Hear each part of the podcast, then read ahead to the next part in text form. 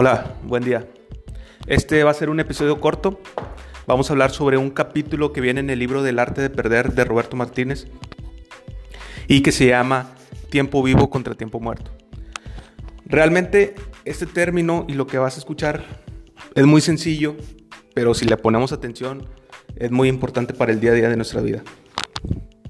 Aquí se plantea una pregunta fundamental que debes hacerte constantemente. Y esto para motivarte a seguir creciendo, a seguir creando, a seguir buscando una mejor versión de nosotros mismos. Y la pregunta es, quiero que este tiempo que estoy a punto de pasar sea tiempo vivo o sea tiempo muerto.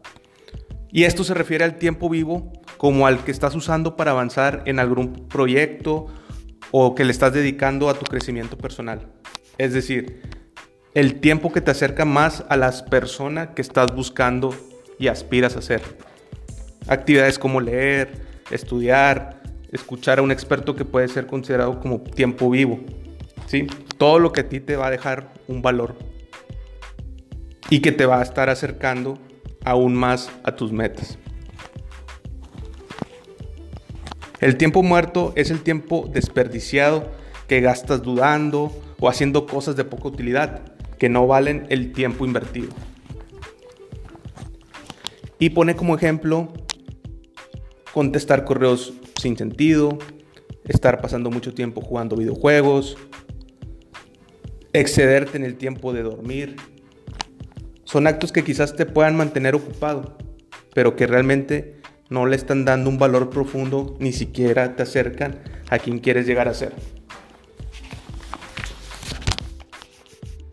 Cada momento de nuestra vida nos enfrentamos con esta disyuntiva, con esta toma de decisión.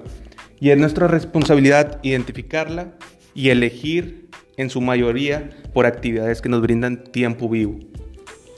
Y esto nos va a servir para poder tener una vida más plena y estar en proceso de una mejora continua. En cada situación en la que te encuentras y te cuestiones cómo puedes llenarla de tiempo vivo, debes de seleccionar de una manera consciente. Ejemplos. Lee sobre temas que te interesen. Pues simplemente, como ya lo dijimos, en lugar de estar en, en, un videojuego, en lugar de estar viendo fútbol en la tele, pues mejor ve y practica tú el deporte. Realmente hay que hacer que cada día y el tiempo valga la pena. Y pregúntate, ¿qué prefieres?